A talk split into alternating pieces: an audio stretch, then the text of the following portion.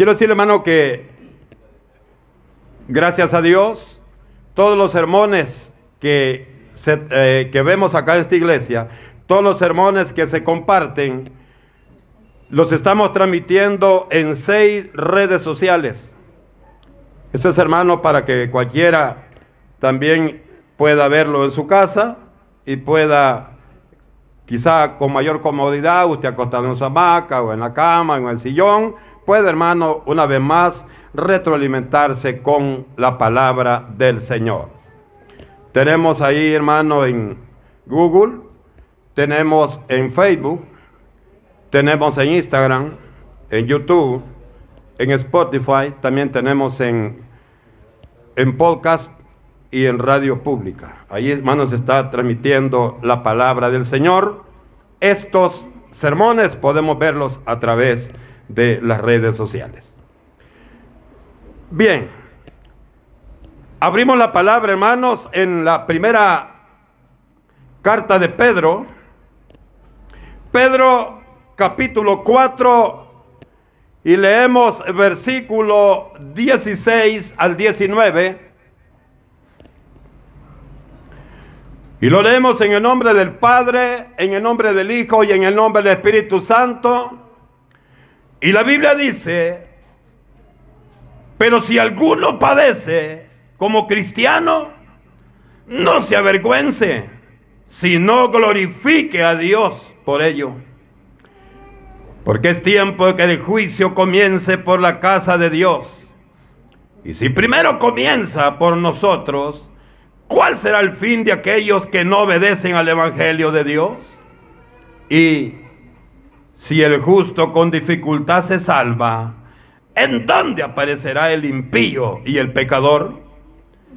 De modo que los que padecen según la voluntad de Dios, encomienden sus almas al fiel Creador y hagan el bien.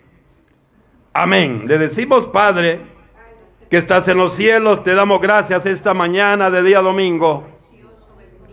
Porque usted, Señor, nos permite poder reunirnos con toda esta familia maravillosa que usted, amado Dios, ha limpiado a través de su sangre. Quiero pedirle, amado Dios, que tome el control de nuestra vida y que cada día nos lleve caminando firmes hasta alcanzar nuestro ideal, que es de estar con usted. Padre, bendice a cada hermano, cada hermana, bendice a cada hermano, cada amigo que nos ve a través de las redes sociales. Como también, Señor, bendice grandemente la palabra que esta mañana hemos leído para que quede en nosotros, amado Dios, y que nos ayude cada día a afirmar nuestros pasos en esta carrera que estamos llevando para ver tu rostro. Todo, mi amado Dios, te lo pedimos en el nombre de Jesús, nuestro Señor y nuestro Salvador, a quien sea la honra y la gloria por los siglos de los siglos. Amén y amén. Bendito el nombre de Cristo.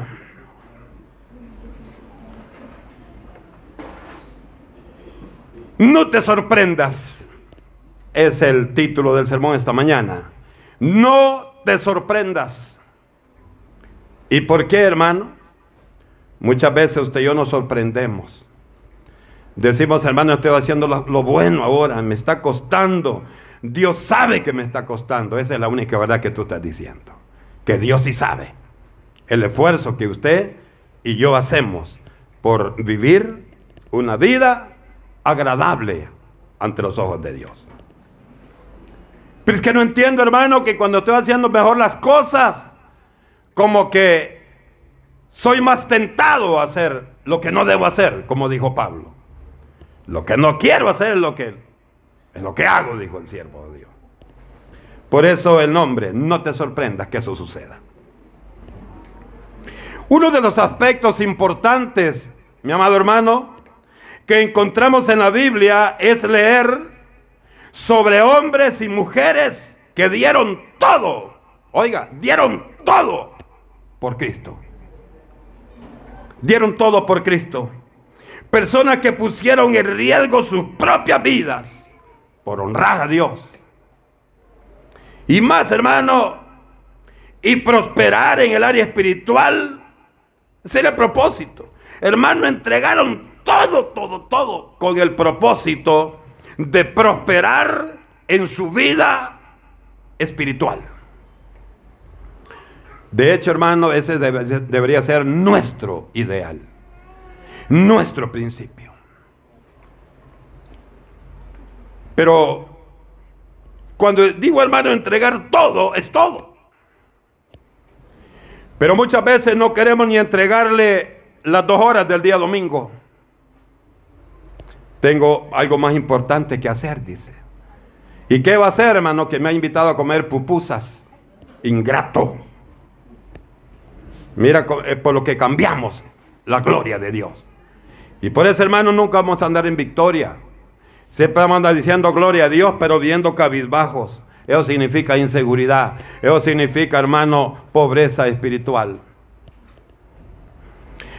Estos siervos de Dios Altísimo, mi amado hermano, aceptaban el sufrimiento porque tenían primeramente seguridad y convicción. Seguridad y convicción, hermano, de la felicidad eterna que les esperaba. Ellos sabían que a donde iban, hermano, era algo que nadie más puede llegar, sino únicamente aquel que se decide entregarle al Señor su corazón y todo su ser. Esperaba, hermano, que al final de su camino fuera un final feliz que no solo dijera el epitafio en la tumba que de Dios goce. Fue un gran hombre. Si era borracho, los demás borrachos le ponen fue un gran amigo. Eso no sirve, hermano. No. Los epitafios, hermano, tienen que ser, si usted lee obras como por ejemplo el mártir de las catacumbas, dice hermano que el epitafio que había, este fue un gran hombre de Dios. Esta fue una gran mujer de Dios. Hoy no se ve eso. Es más fácil que de Dios goce, como saben que es mentira. Y la gente, hermano, toda embobada por la, la religión, dice, no, está bien. Pasó a mejor vida, dice. Mi pregunta es, ¿cuál es la mejor vida para usted y para mí? Esta. Muchas veces confundimos ese término.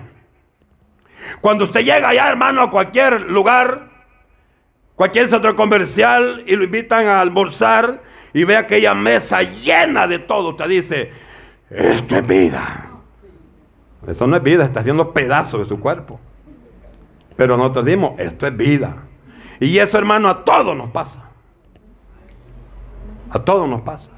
Principalmente tal vez si usted nunca ha ido a un lugar de lo que nosotros decimos de caché y ve usted un plato, hermano, y muchas veces usted no me deja mentir lo que le voy a decir. Muchas veces nos invita a algún lugar y usted ve el... ¿Cómo se llama? está todo lo que venden ahí? El menú. Y usted ve el montón de nombres de los diferentes platos y como usted no los conoce, no haya cuál pedir. Como los nombres que tiene son desconocidos, le dice, ay, dame de cualquiera. Y le va a traer uno con chile y usted no come chile. Entonces, en esos momentos, hermano amado, nosotros creemos que eso es lo mejor que nos ha podido pasar en la vida. No. Lo mejor que nos puede pasar en la vida, hermano, es agarrarnos de la mano de Dios y poder llegar al final de esta carrera. Eso es lo mejor que a usted a mí nos puede pasar. Eso es lo mejor que a usted a mí nos puede pasar, hermano. ¿Por qué? Estamos haciendo real lo que dice el Evangelio en Mateo 24, 13. Dice, solo y únicamente el que llega al final, ese recibirá la corona. Qué maravilloso. Cuando uno lee esto, uno dice, no, Señor, por ningún motivo me dejes. Y yo pienso que ese estaba, yo estaba pensando, aquel hermano que hizo la alabanza, no me dejes de tu mano, Señor. Eso estaba pensando. Porque el día que Cristo nos deje, hermano, bueno, de hecho no nos va a dejar usted y yo somos los que nos apartamos.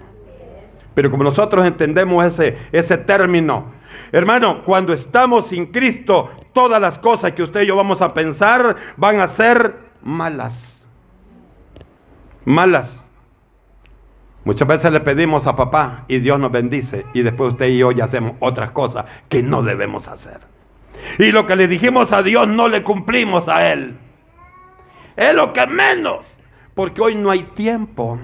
No tengo tiempo, dice el hermano. No tengo tiempo, dice la hermana. Es que ahora soy una persona importante. Ahora entendamos que hay cosas que usted no puede decir no, principalmente son laborales. Pero hay cosas que dependen de usted y de mí, las hago o no las hago. Hay cosas, hermano, que las podemos hacer despuesito, pero no, tiene que ser en el momento donde vamos a servir al Señor. Los versículos que esta mañana hemos leído nos permiten aceptar el sufrimiento por servir al Señor desde una óptica bíblica. Le digo bíblica porque si lo vemos humanamente, cualquiera va a decir, vos sos loco, hombre. Y de hecho, hermano, si usted viene mucho a la iglesia, le dicen que no tiene nada que hacer.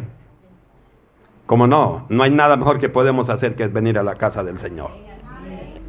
Y usted dice, tiene razón, el, mi amigo, él, su amigo, es su enemigo, porque quiere llevárselo a donde, va a, ir, a donde va a ir también él. Ahí quiere llevárselo a usted, no quiere irse solo.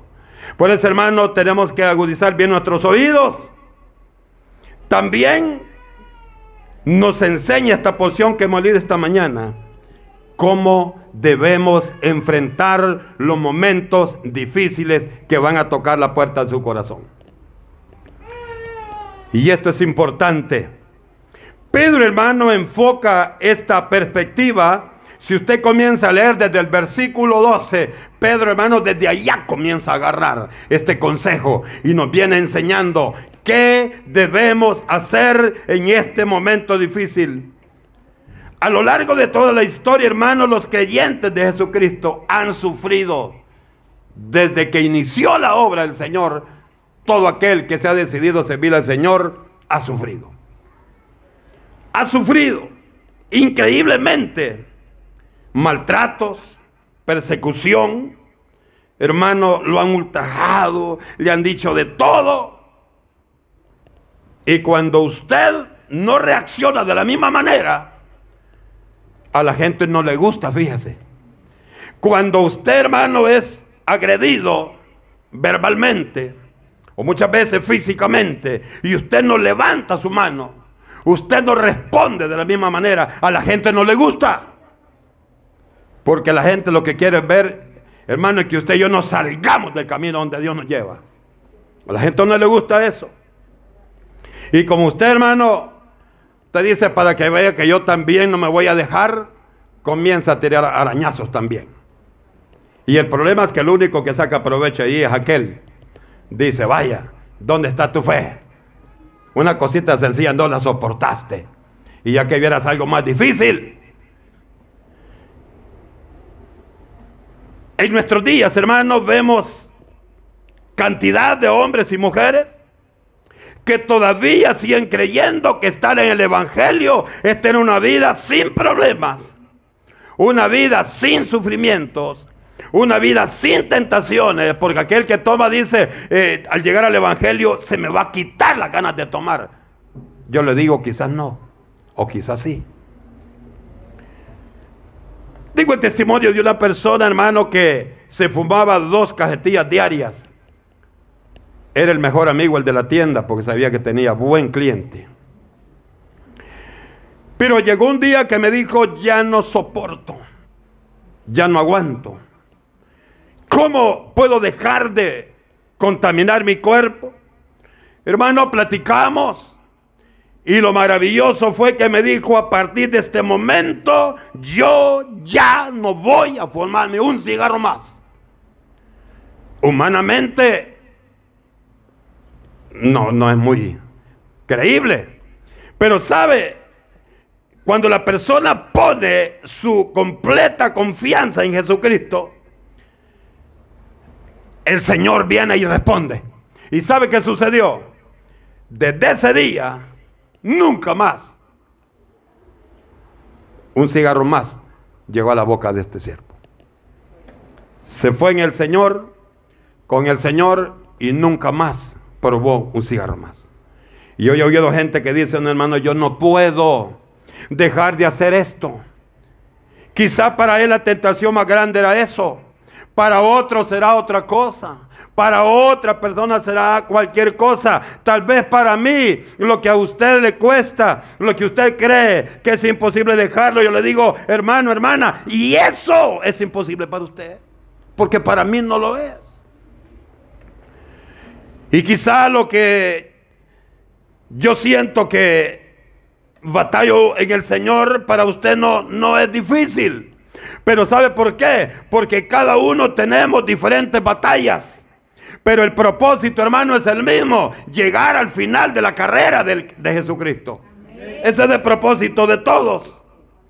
Pero muchos hermanos solo creen que el camino del Evangelio es un camino de gozo, de felicidad, que ya no va a haber tristeza, que ya no va a haber problema, que va a haber comprensión con la familia y que lo van a ver todos con un, con un rostro sonriente. Y yo quiero decirle que no, si usted en su trabajo ha sido de aquella persona que ha sido demasiado amigo, esa se pasa de amigo, y cuando usted es evangélico ya no lo ven lo mismo.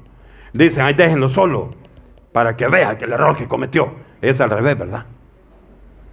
Muchas veces, hermano, su misma familia, cuando usted sabe que usted acepta al Señor, ya no lo quieren. Los papás son religiosos y ya no le des comida a este, a ver si el Señor le va a dar comida. Y mire que cabeza más dura esa, porque que nos da la alimentación es el Señor. De Él viene todo lo que usted y yo tenemos y de lo que usted y yo gozamos, hermanos. Quiero decirle, hermano, que hoy el cristiano, hoy el cristiano tiene que tener madurez espiritual y tiene que saber que así como estos hombres llegaron al final y luchando, hermano, entregando su vida completamente, también usted, esa tiene que ser nuestra meta. Hombres, hermano, yo le, yo le invito a usted los días domingos, quizás tiene tiempo en la tarde, Comienza a buscar, hermano, historia. Vea cómo murieron todos los apóstoles, por ejemplo. Y usted va a ver que ninguno tuvo una... Bueno, solo Juan. Juan murió de anciano, pero antes él sufrió en carne propia, hermano. Por ejemplo, él fue lanzado a un perol de aceite hirviendo, ahí lo tiraron.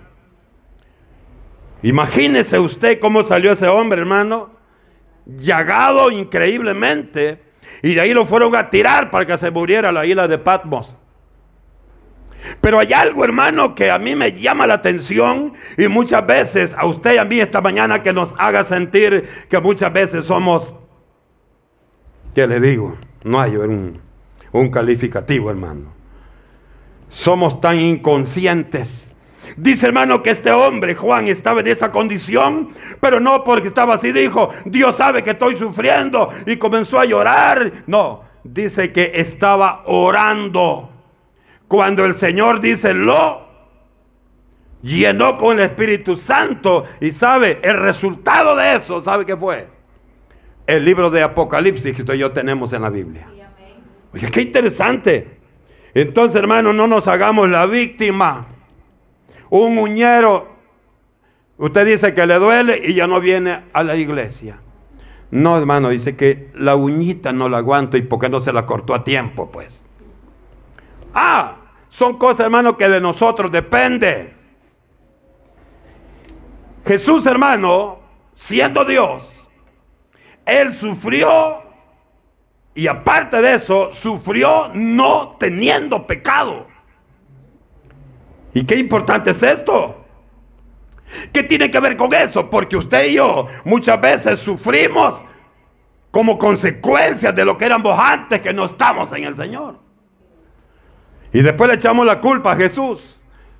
¿Por qué, hermano, cuando iba a pecar no le decía, Señor, lo hago o no lo hago? No le va a preguntar porque sabía que no, no era, no, no procedía. Pero Dice el, versículo 12 del capítulo que leíamos esta mañana, el capítulo 4. Amados, dice, no se sorprendan del fuego de prueba que les ha sobrevenido como si alguna cosa extraña les acontece. Cuando dice así la palabra, significa que para usted y para mí no es extraño.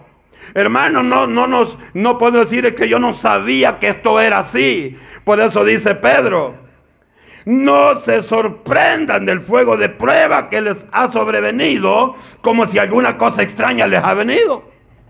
En otras palabras, como que ustedes no sabían que les iba a venir esto.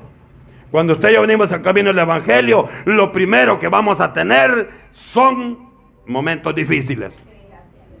Y alguien dice, ah, pues yo por eso no me gusta el Evangelio. Pero cuando suene la trompeta y, se vaya a la iglesia y todavía el Señor le dé oportunidad de abrir los ojos y ver cómo se está yendo el pueblo, usted va a querer irse, pero no va a poder. Hasta entonces va a decir usted, valía la pena, valía la pena hacer lo que la palabra del Señor me decía. Entonces, hay algo importante, hermano. Usted y yo tenemos que estar conscientes que desde que venimos al Evangelio vamos a pelear la batalla, incluso con aquellos que nosotros queríamos que eran nuestros, personas de confianza. Me decía una vez alguien, es que si me, si me hago evangélico, la comadre ya no me va a hablar. Yo le digo, ni comadre ni compadres existen en la Biblia. Eso es 100% del mundo. Lo que existe en la Biblia son hijos e hijas de Dios.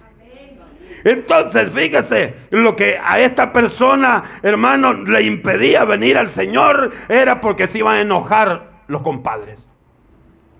No, hermano, para usted, para mí, esto no tiene ningún caso. O hay alguien aquí que todavía tiene compadres. Avergüences, hermano. Porque ya entre nosotros, nuestro léxico ya no puede existir eso. Nosotros ya salimos de esa, de esa oscuridad que antes, en la que antes nos movíamos. Ahora nuestro reto es buenos frutos. Buenos frutos. ¿Me está escuchando? Buenos frutos. Ahora le, le, pregunto, ¿me está escuchando? Es porque usted sabe si estamos haciendo buenos frutos. Y si no, hermano, es que comencemos hoy.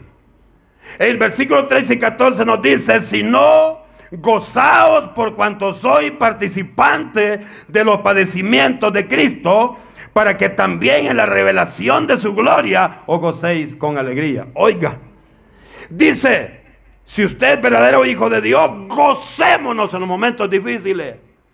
Para que así como nos gozamos en momentos difíciles, así también nos vamos a gozar en los momentos donde estemos ante Dios. O sea, esto es contradictorio para el mundo. Hermano, ¿y cómo voy a gozar yo cuando estoy en problemas? Pues eso es contrario a la realidad, pero a la realidad mental del hombre. Porque en Cristo, hermano, todo el tiempo tenemos que estar, dice Pedro, con gozo. ¿Por qué? ¿De dónde viene el gozo? ¿Del momento? No. El gozo, hermano, tiene que venir al reconocer que a pesar de lo que somos, Dios nos ha permitido ser parte de este pueblo escogido que lleva a la gloria de Dios. Eso dice Pedro. Por eso, hermanos, debemos alegrarnos, dice, porque la voluntad de Dios, la misericordia de Dios, el amor de Dios ha sido tan grande que no viendo nuestras bajezas, no viendo nuestras debilidades, no viendo nuestra pobreza espiritual, nos dio la oportunidad y ahora sabe qué es lo, lo maravilloso que hay. Que en el libro de la vida del Cordero ahí dice, hermana fulana de tal. Y dice Apocalipsis 20:15 que en aquel gran día, cuando este libro sea abierto, lo van a buscar a usted. Y si usted estuvo siempre firme en el Señor, ahí va a estar su nombre. Y si usted se fue del Evangelio, se alejó de Dios y le dijo es mejor el mundo, dice que su nombre va a ser borrado. Y ya no va a aparecer su nombre. Y aunque usted, hermano, haya sido aquí en el mundo el más conocido, aunque usted haya sido la hermana más pública. Pública me refiero a una persona que cualquiera conoce. Ah, sí, ahí está. Y, puede ser, hermano, usted puede ser así, porque ha sido buena con en la sociedad, ha sido una persona útil, pero sabe que hay una cosa que dice la palabra, que eso es bueno, pero eso es obligación para usted y para mí ser buena gente, porque estamos en Cristo Jesús. Ahora, ser buena gente no es, hermano, estar eh, haciendo lo que hace aquel. No, eso no es, eso es otra cosa. Hermano, es que para que no se enoje conmigo, voy a hacer esto. No, eso es lo que ellos hacen. Usted y yo ya no podemos hacer eso. A no ser que le diga vamos a la iglesia. Ahí sí. Bendito el Señor. ¿Sabe, hermano? Pedro dice en el 14, si soy vituperado por el nombre de Cristo, soy bienaventurado por el glorioso Espíritu de Dios que reposa sobre vosotros. Si soy vituperado por el nombre de Cristo, soy bienaventurados. Oiga, qué lindo dice esto, hermano. Dice, si ustedes, hermanos, sufren, si ustedes padecen por hacer la voluntad de Dios, dice, son doblemente bendecidos, hombre. Porque aquellos sufren, pero por hacer cosas desagradables. Pero ustedes sufren porque están haciendo lo que Dios les pide que hagan. Mire, hermano Pedro, un hombre hermano que era momentos decía una cosa, momentos decía que no. Es que lo hago, es que no estaba así. Pero mira que al final dice hermano que el Señor lo afirma. Y mire qué consejo nos da esta mañana. Dice hermano, si ustedes tienen problemas, dice, gócense. Si sufren, dice el versículo 14, si sufren por hacer la voluntad de Dios, son bienaventurados, porque el glorioso Espíritu de Dios reposa sobre ustedes. Ciertamente de parte de ellos Él es blasfemado, pero por vosotros es glorificado. Qué maravilloso, hermano.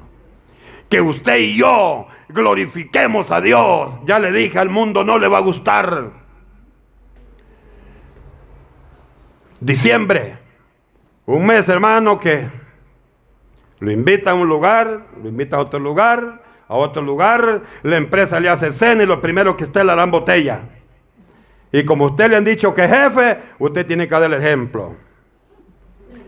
Dice aquí, cuidado. Es mejor, hermano, muchas veces el enemigo sabe ¿Qué es usted? Y muchas veces le pone la tentación para probarlo y decirle a los demás, mira, es evangélico, pero mira, ahorita se le olvidó. Por lo tanto, iglesia, tenemos que estar conscientes que el Señor puede ser blasfemado por el mundo, pero por la iglesia tiene que ser glorificado. La iglesia tiene que honrar a Dios. Aquí me gusta el versículo 15, hermano. Mire cómo dice el versículo 15. Si usted sufre, si yo sufro el Evangelio, que sea por hacer la voluntad de Dios. Dice el versículo 15. Así que ninguno de ustedes padezca por ser homicida, por ser ladrón, por ser malhechor o por meterse en lo que no le importa, dice Pedro. oiga, qué terrible esto. ¿Por qué sufrimos muchas veces nosotros? porque andamos haciendo lo que no debemos hacer. Y yo le digo esta mañana, cualquier hermano adúltero, no, aquí no hay verdad. Ahora, cualquier hermano que ande con una mujer que no es su esposa, ¿acaso no sabrá que lo que está haciendo es abominable a los ojos de Dios? Lo sabemos, hermano. Entonces, ¿por qué lo hacemos? Y después, hermano, comienza el Señor a, tratar con nosotros. Y nosotros decimos, hermano, yo no sé por qué, yo no veo la mía. ¿Será que Dios ya no me quiere? ¿Será que Dios ya se olvidó de mí? No, nosotros nos hemos olvidado de Dios. Y oiga bien lo que dice la palabra, versículo 15. Dice, ninguno de ustedes, ninguno de nosotros esta mañana debemos sufrir, dice, a no ser por hacer la voluntad de Dios. Pero muchos sufren porque a pesar que son cristianos, todavía, todavía tienen cosas que no debe existir en su vida.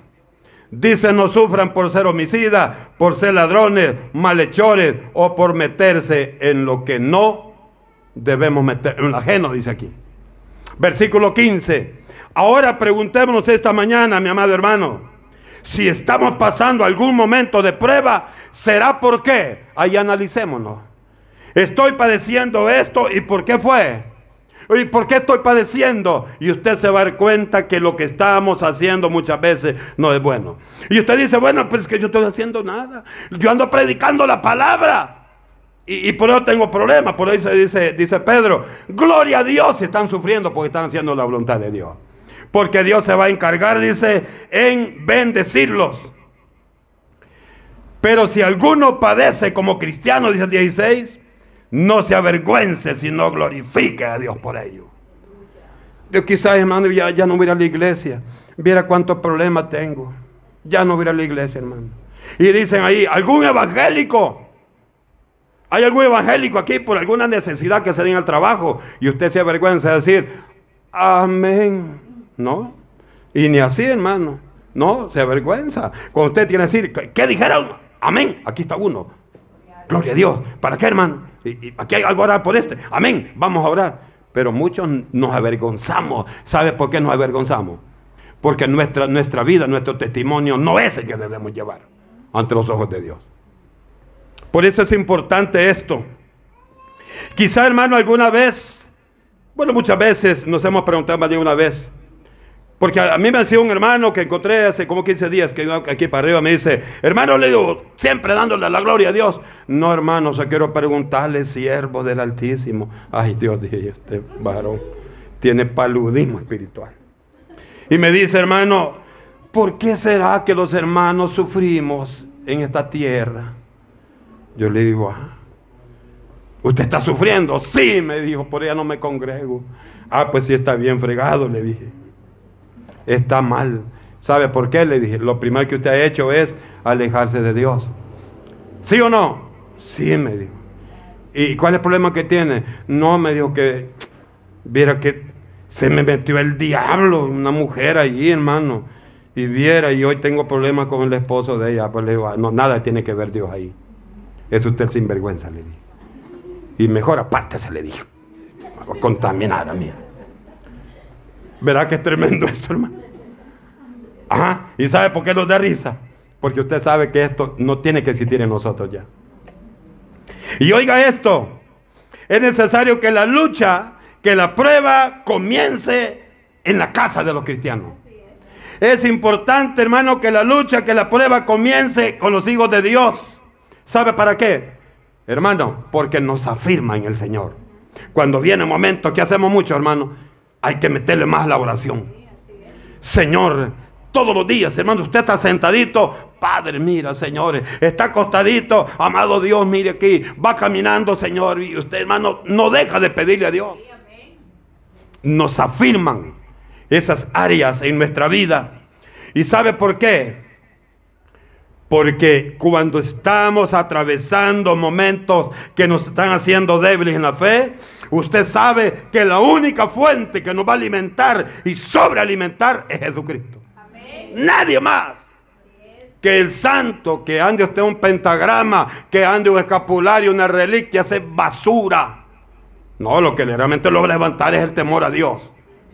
¿Sí? Y si muchas veces la iglesia se siente, hermano, que hay momentos que le cuestan sostenerse, debe pensar, ¿y cuál será el final? No, yo no me quiero perder la bendición. Porque dijo el Señor, les digo que no tomaré, tomaré otra vez otro pan y otro vino, sino hasta que estemos en la en la cena de las bodas. Mire qué maravilloso. Y yo, hermano, yo quiero decir esta mañana, quiero contarle esto. Yo quiero estar en la cena de las bodas. Usted también, ¿verdad? Entonces, hermano, una cosa tenemos que hacer. Abrir bien los oídos para hacer lo bueno ante los ojos de Dios. Versículo 17. Porque si el tiempo de que el juicio, porque es tiempo que el juicio comience por la casa de Dios. Y si primero comienza por nosotros, dice, ¿Cuál será el fin de aquellos que no obedecen al Evangelio de Cristo? Si a usted y a mí, hermano, nos cuesta, agarrados de Dios nos cuesta, ¿cómo no le va a costar a aquellos que quieren llegar a Dios a través de otros medios? No, hermano, que pare de sufrir. ¿Cuál pare de sufrir? Están sufriendo los señores ahí. Es por eso, porque solo Cristo va, hermano, a detener el sufrimiento en nosotros.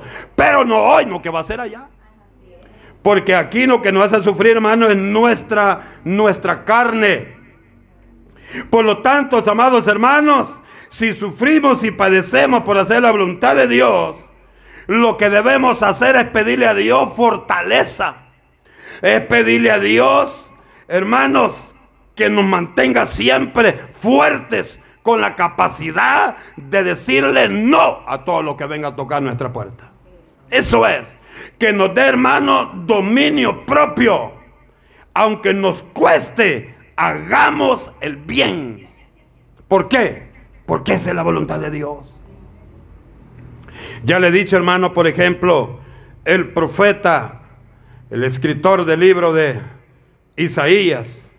Usted sabe cómo murió este, este siervo de Dios. No crea que murió, hermano, tranquilo. Usted yo no, hermano, yo le pido al Señor que me quiero morir de un infarto porque dicen que no se siente nada.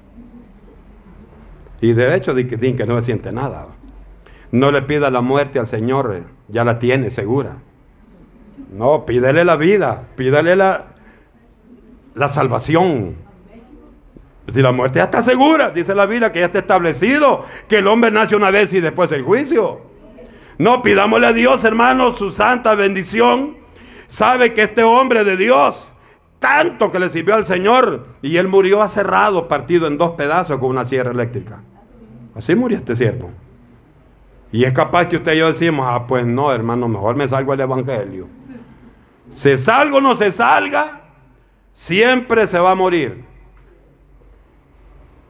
Y hay un niño, hermano, que se llama Polio, que es la estrella principal del libro de El Martín de las Catacumbas. Este era un niño. Y cuando le ofrecían, hermano, tantas cosas que le ofrecieron para no quitarle la vida, él les dijo, no se preocupen, yo estoy definido y sé qué es lo que quiero. Una cosa les voy a decir, que sea cual sea la muerte que ustedes me den, será en un instante. Le dijo, pero mi gozo va a ser eterno en los cielos. Ah, pero usted y yo no, hermano. no digo, cuando digo usted y yo me refiero a la mayoría, al mundo, pues. No dice yo el evangelio, no. Voy a sufrir mucho, dice la hermana, si ya no miro la novela, viste en los capítulos más bonitos, hermano. Mire qué bobada le quita la bendición. Veamos qué dice Pedro aquí en mismo, el mismo, la misma carta de Pedro, capítulo 1, versículo 7 al 9. 1, 7 al 9 dice, para que sometida a prueba vuestra fe, mucho más preciosa que el oro, el cual aunque perecedero se prueba con fuego, sea hallada en alabanza, gloria y honra cuando sea manifestado Jesucristo. A quien amáis sin haberle visto, en quien creyendo, aunque ahora no lo, no lo veáis, os alegráis con gozo inefable y glorioso, obteniendo el fin de vuestra fe, que es la salvación de vuestras almas. Qué importante. Dice que cuando Cristo venga, lo maravilloso que va a ser ahí, que va a haber en nosotros, es una vida llena de alabanza, de gloria y honra, dirigida siempre a Jesús. Hermanos, hagámoslo. Hagámoslo. Por favor, hagámoslo. No para mí, sino para usted mismo. O sea, yo lo voy a hacer para mí. Hagamos las cosas buenas. Hagamos las cosas buenas y cuando venga el momento de tribulación, yo le invito, lea. Primera Pedro, capítulo 4, versículo 12 al 19. Y diga usted, estas palabras de Pedro son para mí. Si sufrimos por servir al Señor, dice, gloria a Dios. Pero si sufrimos, que no suframos por hacer aquello que no le da honra, no le da gloria y no le da alabanza al Señor. ¿Está sufriendo? Pues ya le dijo el Señor esta mañana. Tenemos problemas, pues ya nos dijo el Señor esta mañana. Si están sufriendo por mí, no se preocupen, porque yo tengo algo especial para, para ustedes. Y Dios, hermano, nos va a bendecir grandemente a nosotros. Dios nos va a bendecir grandemente a nosotros. Por eso, mi amado hermano, no nos alejemos de donde estamos. Mantengámonos firmes. No nos movamos de donde estamos, porque allí vendrá la bendición de Dios. Solo, hermano, busquemos a Dios. Dejemos aquello que nos está impidiendo aquello que nos está impidiendo estar bien con Dios, aquello que nos está impidiendo darle la gloria a Dios como debe de ser, esta mañana con el poder de Jesús, hermano, despojémonos de todo aquello que no nos da la libertad de darle a Dios la gloria y la honra como Él se la merece. Cerremos nuestros ojos esta mañana. Las palabras de Dios es lo que nosotros necesitamos. El mensaje de Dios es el que nosotros necesitamos. Aleluya. Bendito Cristo.